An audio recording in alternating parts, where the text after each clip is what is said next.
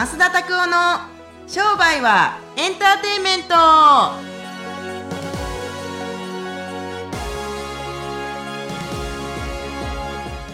Welcome to 商売はエンターテインメント。駆け出しすぎじゃないですか今の。そうですかね。いつもねあの言うてますけどあのパターンにはまっていくのはすごいことですけど、はい。これはこれでなんかつまらないので、なんかそうですねいつもずらしてるんですけどそんなことしかお前できへんのかって話かもしれないですけれども そんなことないんですけれども。はい2月になりましたけれども、い。一応ね、はいはい。節分ね、はい。あの2月3日に節分があってこれ収録してる時に多分2月の16日に流れるんですかね、はい。ってことなんですけれども、ね。はい。どうですか？新年になって。新年になってですか？そうですね。やっぱ新年になっては新しいことに挑戦することが多くなりましたね。ほ目標が新しくできたので。ちなみにいかがですか？まっすんは。おなんか久しぶりなのにまっすんでちゃんと呼んでくれて嬉しいですね。あの危なか一瞬今先生って言いそうになりかけましたけど抑えました今。はい。僕ももう2月3日あ一応ねあのこれ多分わからない人たちにちゃんと説明しとかなあかんけれども新年っていうのは2月3日？はいあーからなんですよって。旧正月でしたね。うん、あのみんな節分って豆まきだと思ってるじゃないですか、はい。あれはねまさに節が分かれる時なので2月3日が新しい年。こといつも2月4日なんですよ、はいはい。でも今年は2月3日から節分の時からあの新年なんででめちゃめちゃどうでもいい話かもしれないですけども2月2日までに立てた目標っていうのがちゃんとうまくう新しい年になったりするとうまくいき始めてこの年にするのはもう本当に着工。なんかとりあえず着工を2月3日からやってる人たちはもう遅い。今年はもう終わったというふうに諦めてほしいなと思うんですよ。えー なんかこのこんなこと言ったらね、はい。品種が変わるの分かってるんですけれども、はい。でも残念ながら節分までになんか用意スタートの時にいきなりウォーミングアップ始めたやつもいるんですよ。これははい。あんまり良くないね。やし僕まあたとえ1月1日が始まりだったとしても、はい。僕どうでしょう？スポーツバスケットしてはったじゃないですか、はい。スポあのバスケットボールのウォーミングアップでどうやってやるんですか？普通に走り込んだり、まあ、ボール触ったりとかですよね。まあでも30分ぐらいやっぱりする感じですかね。いきなりね例えば分からへん。朝の10時から試合開始としたら、はい。9時50分とかに行くことないやん普通。ないですね。そっからいきなりパジャマで来て、はい。5分で着替えて、やろうかみたいな、ならへんやん。で、まさに節分からスタートなんですけれども、この時にスタートになったりするのに、みんな大体な、もうじゃあまた今今年もなんかこう頑張りましょうとかっつってこっから始める人たちが多いんですけれどもこの人たちずっと毎年あのやってるんですよね。で、これ例えばむちゃくちゃ分かりやすいけれども、はい50歳とか60歳の人とか、あ、大丈夫です。50歳とか60歳の人でも全然うまくいくいかへん人っているじゃないですか。そんなことばっかりやってるんですよ。節分から頑張るとか、1月1日からよし、今年も頑張ろうとかっつって、で、とりあえずあのお年玉がもらえますようにみたいな祈ってるんですよ。はいはい50、60になってですよ。小遣いが上がりますようにとかさ。そう。まあ、それはそれでいいんですけれども、はいちゃんとその意味のある行動があるかどうかは別にして、ちゃんとこう新年になる前に準準備してましたか？というところ、な物理的に準備をしているのか、はい。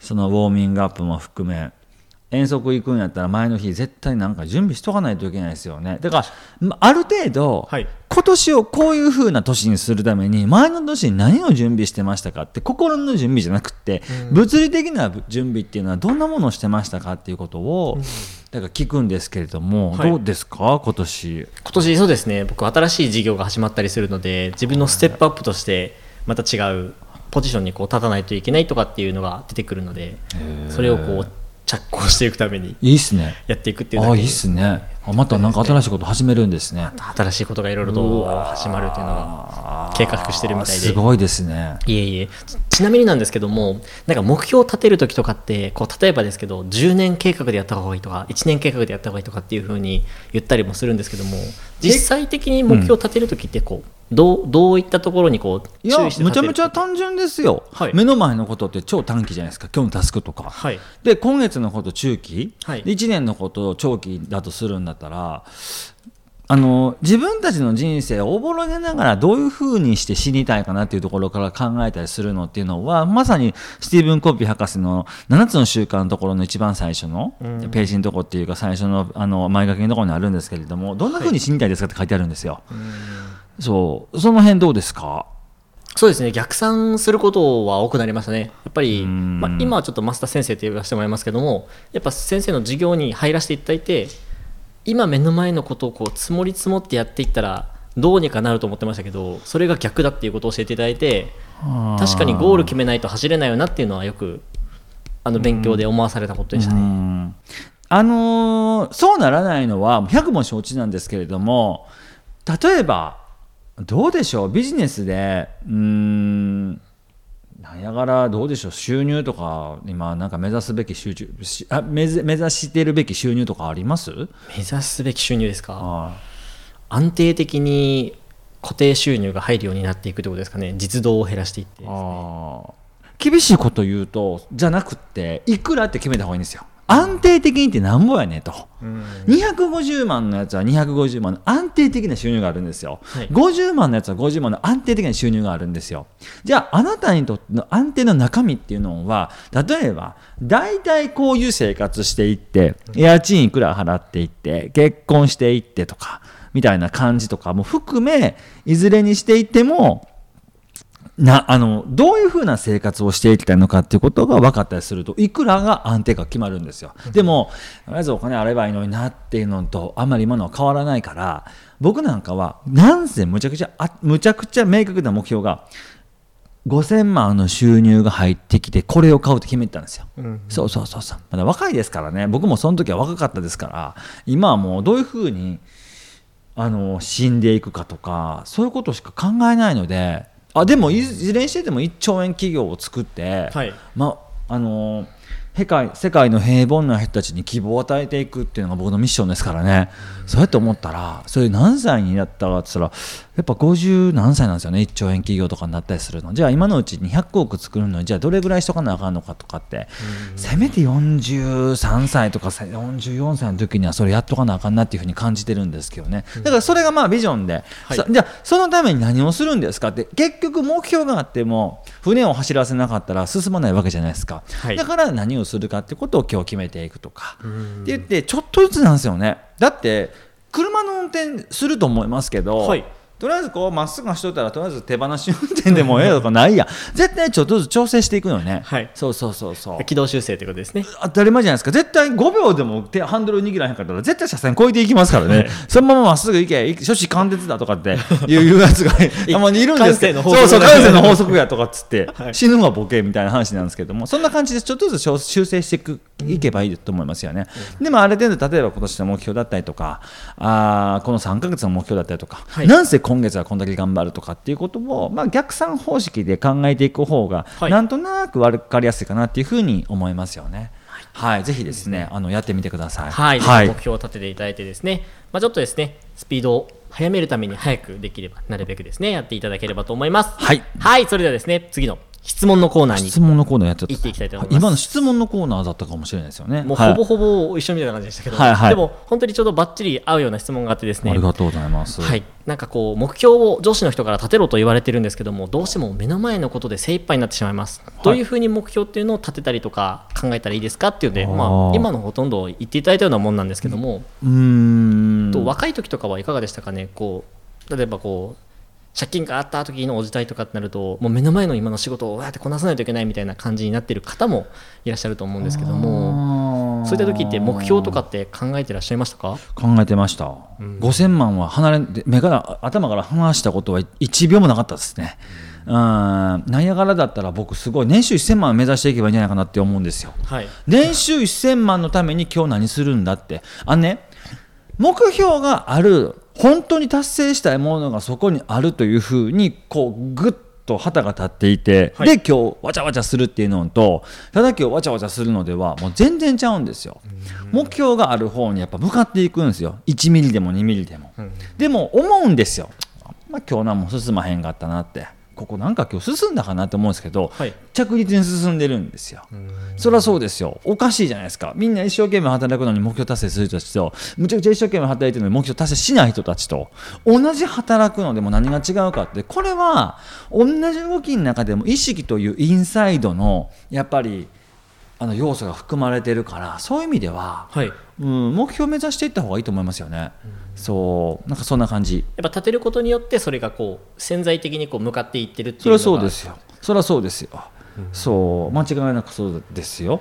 だからうんそんな難しいことを考える必要なくって何をするかよりも何を目指していて今日何したか、もうこれだけ、えーちゃんと自分たちほんでもうやっぱりあの忘れるから人間って。はい。悪いけどこの節分がどうとか2021年度がどうなるかどうああなるとかとか全然関係なくって、はい。そんなもんも忘れるからちゃんと毎日意識しないとね、っていう感じで。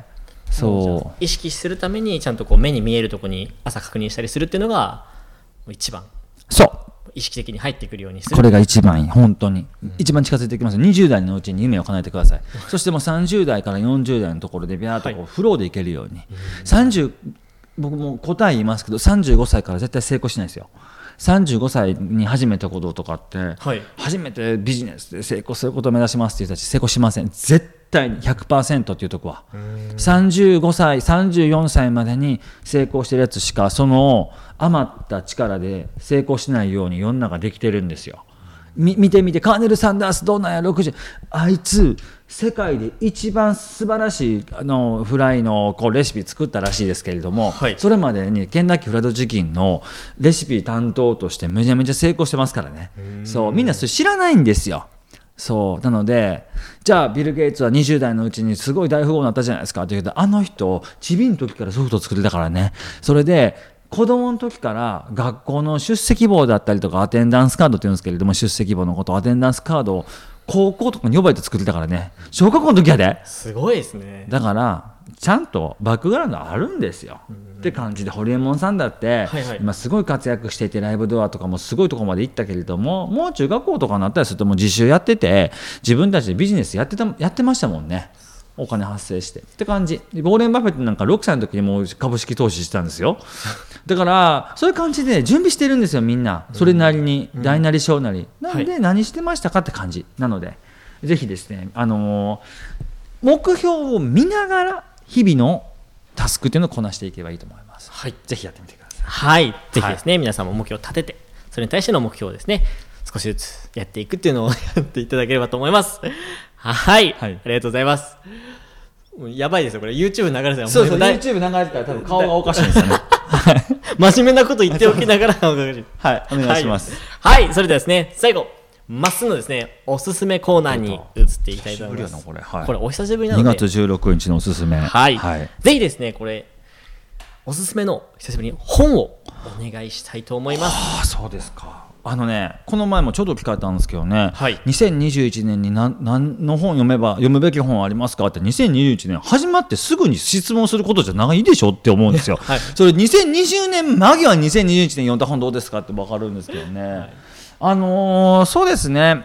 あうーんと何しようかな。読むべき本一冊。マーケティングを頑張るんだったら、はい。もうやっぱり改めてもうこれ絶対読めって思うのはマーク・ジョイナーさんの「俺なら3秒で売るね」これ絶対読んでほしいですね。ビジネスってはい。やっぱり売りなんですよね自分たちがお客さんたちに何を売ってるかって一瞬で分からせないといけないから、はい。それをそのメッセージだったりとかそのコンセプトを作っていくときにあの本はやっぱり安いなと思います。変なセミナー行くよりもコンセプトを作るのにあの一冊 3, 3回読んだ方がいいと思いますよ。そうっていうのもありますし思想を作っていったりとか、マインドを作っていったりとか正しい道に行っていきたい人たちは君たちはどう生きるか、これはもう絶対読むべき。あと嫌われる勇気ね。あああのね仕事進まない人たちって嫌われる勇気がないんですよ。なんかうまくこなそう。みんなからうまく生まれようと思ってみんなイエスマンになっちゃって嫌われないから不自由なんですよね。っていうところがあったりとか。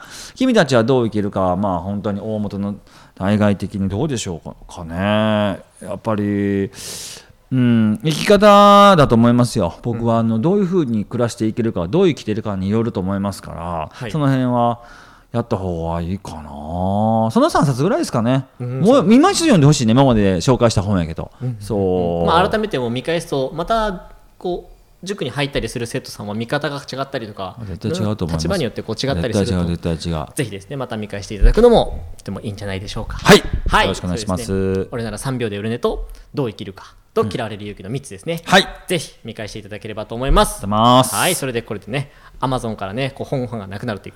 あそうですね。なくなるでしょうね。なくなっていくというですね現象が起きていくので。ぜひですね早めに買ってください。はい。はい。それではですね本日もヒデライでありがとうございました毎週火曜日にですね新しいものが更新されますのでぜひですね、えー登録していただければ最新のものが聞けますのでぜひですねご登録いただければと思います。はい。それではまた来週もお会いしましょう。さよなら